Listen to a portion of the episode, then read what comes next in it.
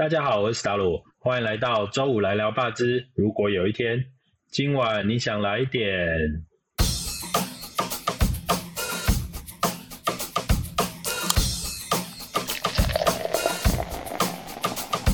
本节目由熟悉台湾生态的私厨史达鲁担任主持人。透过节目，你可以听到一群为这片土地默默耕耘的职人，说出他们的故事。感谢经济部中小企业处的支持，也谢谢正在收听的你。欢迎大家每周五到各大平台上收听哦。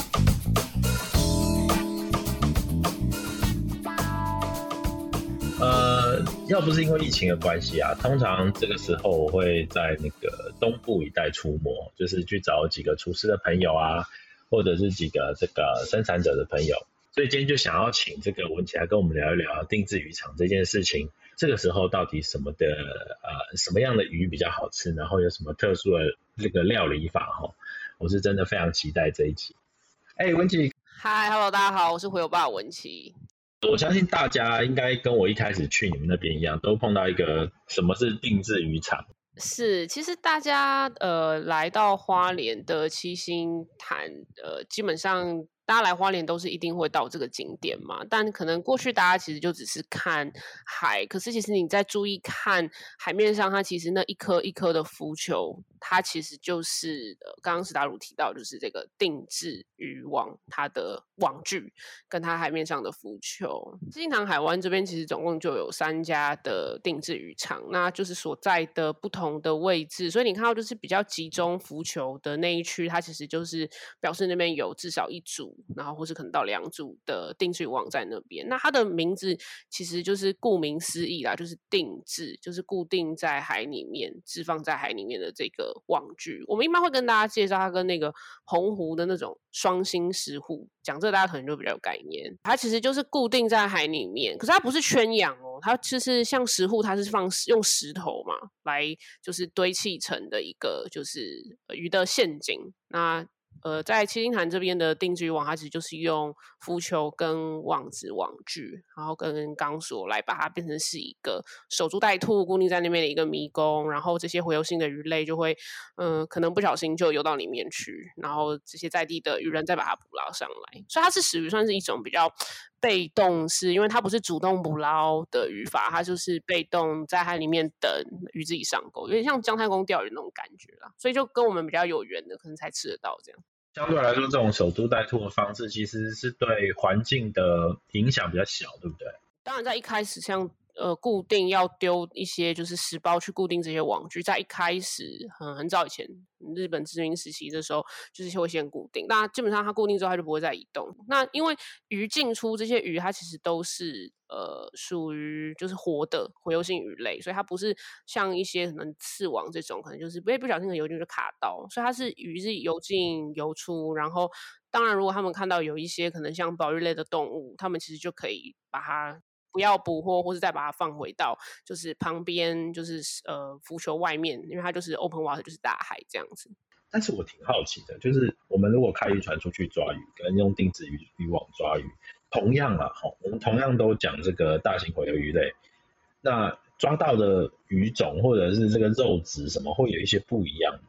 大家可以注意看，其实全台湾不是只有花莲青青潭这边有定制渔法，其实定制渔法其实在全台湾西岸跟东岸其实也都有。那主要其实集中是在东岸这边，可是它所在的位置都是在海湾的里面。那也是因为就是海湾它其实就是一个呃水域是稍微比较稳定的地方。那还有就是因为海湾的形成，其实就是它的可能前面跟后面，譬如说以青青潭海湾为例，就是它的北边这边就是也有。呃，三站溪，然后南边这边是花莲溪口。那因为河流它的出海口就是些营养盐就会把它冲击出来，所以像这一些呃洄游性鱼类，他们会靠过来。我听有一个讲法是定制渔场他们业者就是说的啦，就是这些鱼群他们其实会靠过来休息，或是他们会来觅食，通常都会是比较呃。胖一点的，就是吃吃的胖胖的，那吃的胖胖的，可能也比较就是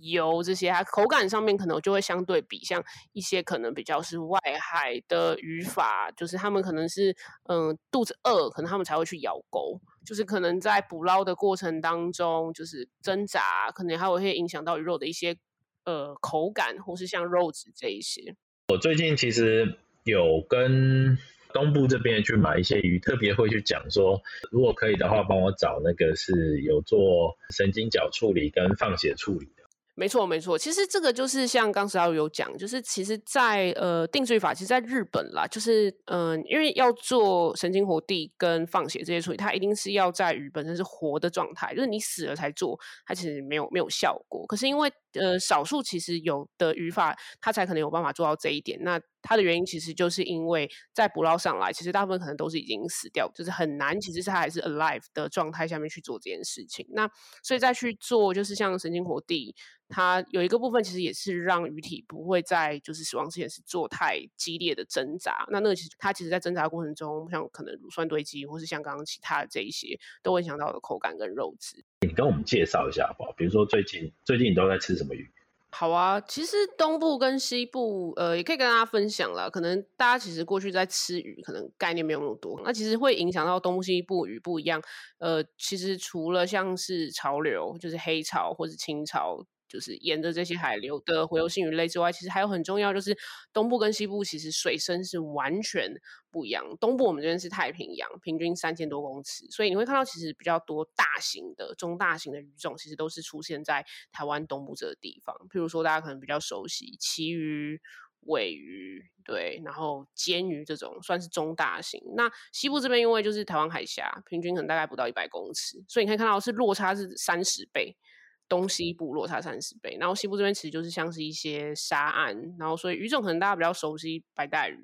虽然东部这边也有啦，然后像可能帕桃啊、恰詹这种比较可能身体体型就会是比较小一点。东部其实嗯大洋性的鱼类啦，吃起来的口感相对于西部扎实一些。水温这里其实应该也会有有差异，所以西部的鱼通常肉质会比较嗯细致一点，东部鱼大家就会觉得哎比较粗犷一些。我我那时候在做一个案子是跟大闸蟹有关的时候，然后我就问大闸蟹的养殖厂商说，为什么说要过中秋之后这个大闸蟹才会开始好吃？中国那个华北、华中那边的这些湖啊。在那个时候前后开始会有寒流，我说寒流到底跟螃蟹甜不甜关系什么？他说就是寒流，螃蟹怕死掉，它就会分泌一些东西去让自己身体比较死。然后它分泌的东西就是游离氨基酸之类的，或者是一些盐类。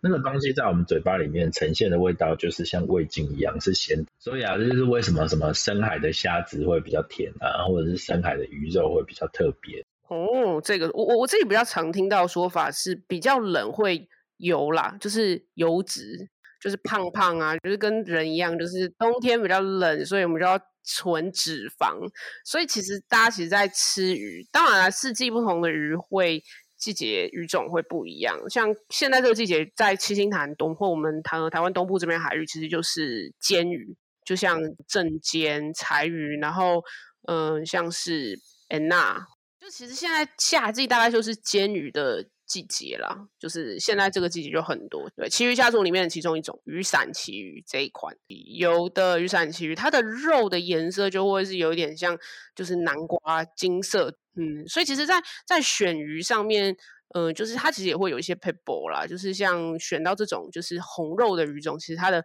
呃新鲜度就会非常重要。所以为什么其实，在花莲这边才可以吃得到，就是像煎鱼系列的。就是沙西米，就是生鱼片这种。为什么可能在外县市吃到的煎鱼都是大家应该都有吃过煎鱼，因为都是变形，就是柴鱼、柴鱼片。就是因为台湾其实东部抓，就是特别是在夏季，清明节前后开始到现在，呃，端午节就是是开始是非常量大的煎鱼的时候，一天可能一间鱼场都可以抓得到几十吨哦。渔人在我们新南这个地方，我们其实有去调查过，就是票选渔人觉得最好吃的鱼，其实就是煎鱼，有一点颠覆大家的想象。真的的渔人，他们吃鱼都会比较喜欢吃这种，就是红肉，味道会比较重。而且其实注意吃煎鱼哦，煎鱼就会有一个甘甜甘甜的味道，它会比白肉鱼再更明显。你们现在回游吧，现阶段，呃，除了你们自己会吃煎鱼之外啊，嗯。我上次去的时候，是对你们的鬼头刀菲力印象深刻啊。这个鬼头刀大概是每年什么什么时候到什么时候，你会比较推荐？台湾东部这边就是一年四季其实都有，然后台湾其实也是全世界呃鬼头刀出口国，我们是前五大的国家，所以我们量其实非常大。可是，一般我们其实呃量最多就是产季大概就是春跟秋这两季，秋天的鬼头刀通常会在呃体型会在大一些，春天稍微稍微比较小。那我们自己回头吧在贩售的鬼头刀，我们就是只选。三公斤以上就是已经性成熟，然后是在渔获的分选上面分类会是呃中大龟，就我们自己没有在收小龟啦，我们是只卖中大，因为它概念其实就希望是也是让消费者吃到其实是性成熟，会建议大家是吃性成熟的鱼种这样。鬼刀其实算这就是在鱼肉里面它是白肉，然后很多欧美的那种米其林的餐厅星级那些其实都是用鬼头刀，因为鬼头刀真的对于大部分台湾人其实不是那么的熟悉。可是因为鬼头刀其实是属于呃中型鱼种，所以它其实没有什么刺。外国人其实非常喜欢吃就是没有刺的鱼，这样，所以鬼头刀其实算是很很多就是欧美地区的餐厅都会使用这一款。对吧？都台湾其实很少很少，或是内行。以前大部分鬼头刀就是多到都是拿来做鱼丸啦，而且鬼头刀的骨头哦，就是它其实也很适合做那个炸，就是那种炸鱼头、砂锅鱼头这种。同意同意，我觉得炸很好吃，弄一点呢咸酥鸡的香料，然后果粉去炸，那个开啤酒来配真的是很爽的事情。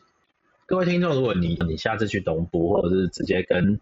文琪这边订。订鬼头刀回去吃的时候，你干煎就撒盐就好了，然后你吃起来你就觉得，嗯，就是这个酸味，真的很好吃。对，鬼头带这个酸味，没错，没错，没错。它它其实就会有一个鬼鬼，我们知道叫鬼味，就鬼头它特别的味道，就是它呃东部的鱼其实都会永速快的这种，都会有一就带一点酸酸的。它有一个说法是因为这种永速快的鱼，就是它的血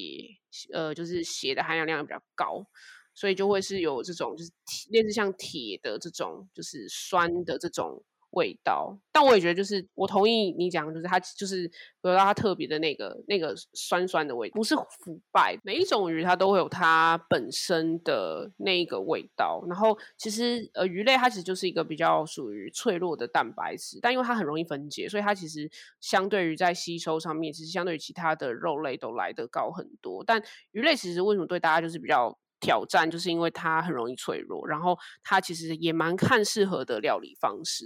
就是会看哪一种鱼肉它的口感或它的肉质可能适合对应答应的哪一种料理方式。所以像像像史阿鲁就是很你很熟悉，知道就是哪一些鱼它是怎么煮要吃，但就是对于可能像很多听众可能听到我们在聊鬼头刀，想说哇这什么鱼这样，这样还有一只一种鱼竟然有鬼字这样。超帅的哇！对啊，黄黄黄黄绿绿的，红黄绿对，而且还可以看头就可以知道谁是男生，谁是女生。然后他在呃冲刺的时候，跟他停下来的时候，他的背鳍是可以完全做收跟放，跟他很性感的尾鳍。所以其实，在就是食鱼的这一块啦，就是大家可能听我跟石老聊，觉得哎好像很轻，就是很很就是对对对，随便这样子聊这样，但其实就是后面其实也都是要功夫的啦。对，大家对鱼类的知识跟累积，因为过去真的很少有这相关的一些资讯跟知识啦，所以就变成是真的都要靠大家。哎，我们时间其实差不多了，但是我希望文琪再帮我们多讲一点点哦。哎，你们接下来有什么有趣的计划，然后希望大家可以关注的吗？是，其实刚刚就跟史大武在聊到，就是回游吧，我们其实专注就是在做食育教育的这一块。那虽然过去我们其实非常多实体的活动，那也因为这一批疫情的影响，那怎么再去透过呃非实体的方式，而是透过像是产品，然后让大家其实再去更认识台湾自己的鱼。所以呃，包含我们一系列自己回游爸回游鲜捞的产品，就是我们自己在做冷冻生鲜鱼货的这一些贩售，我们的产品上面在六月底之后。都会全部大改版，就是鱼的包装上面都会有一些食鱼教育的资讯，然后大家可以扫 Q R code 会连到就是它的介绍的网页，就包含像我们刚刚石阿鲁聊到，就是哎鬼头刀它到底怎么煮适合的料理方式？那鬼头刀会有哪一些小秘密？怎么分男生跟女生？它身体的颜色在海里的样子，都会透过这一些的产品的部分会去做一些食鱼教育的呈现。啊，之后我们随箱也会有一些食鱼教育的教材的学习单。所以